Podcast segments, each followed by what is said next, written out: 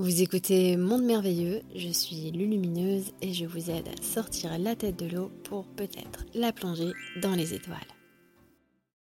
Élever ses enfants en garde alternée dans deux conditions différentes, quel est leur souhait? Nous sommes sur une sphère où nous faisons des enfants avec des personnes qui ne vont pas forcément continuer l'aventure avec nous et ça, ça vient vraiment d'un manque profond de la conscience. Il n'y a pas de jugement dans ce que je dis ici.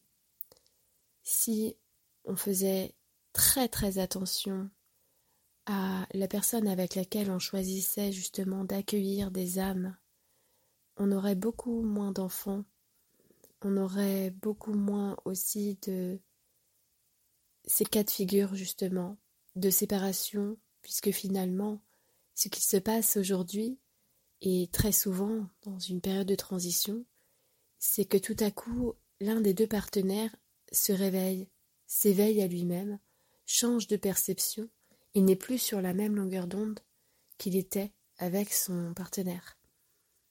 Alors il y a comme une distorsion, une séparation, une division qui se, crée parce qu'on n'arrive pas à demeurer comme ça en présence avec quelqu'un qui n'est plus sur la même longueur d'onde. Ou alors on se, il se révèle que nous ne sommes pas heureux, ou d'autres cas de figure encore. Et tout cela, c'est parce que les protagonistes ne se sont pas, dès le départ, alliés avec leur pure essence et leur réelle identité, leur moi supérieur. Ils se sont quelque part construits à travers leurs personnages, et puis dans cette construction, il y a eu peut-être des révélations et cela a eu des conséquences. Et nous vivons dans un monde de conséquences. Nous vivons actuellement dans un monde où nous n'avions pas conscience d'être la cause et nous vivons dans les conséquences de ces causes. Alors nous sommes là pour les absorber, pour les rééquilibrer, pour les réharmoniser. Ces enfants, ils viennent avec euh, cette proposition-là, de grandir dans deux mondes différents.